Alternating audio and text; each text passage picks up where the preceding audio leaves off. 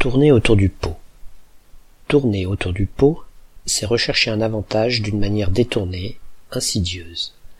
Hésiter, tergiverser, parler avec des détours avant d'aborder franchement un sujet.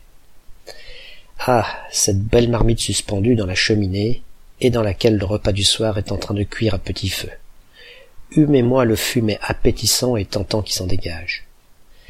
Et si je m'en approchais en douce, allant et venant devant, comme si de rien n'était, avec le secret espoir de chipper un bon morceau nageant en surface.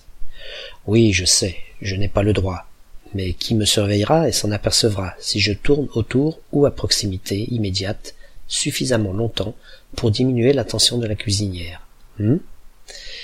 Et voilà comment, à partir d'une marmite ou d'un pot, naît au XVe siècle une métaphore qui d'abord s'applique à quelqu'un qui cherche par un moyen détourné à obtenir un avantage généralement indu.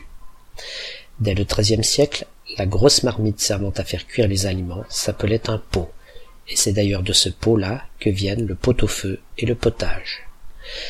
La manière indirecte de procéder a, par extension et au XIXe siècle seulement, donné le deuxième sens, qui s'applique cette fois à quelqu'un qui utilise des moyens détournés pour s'exprimer, qui n'ose pas aborder franchement un sujet.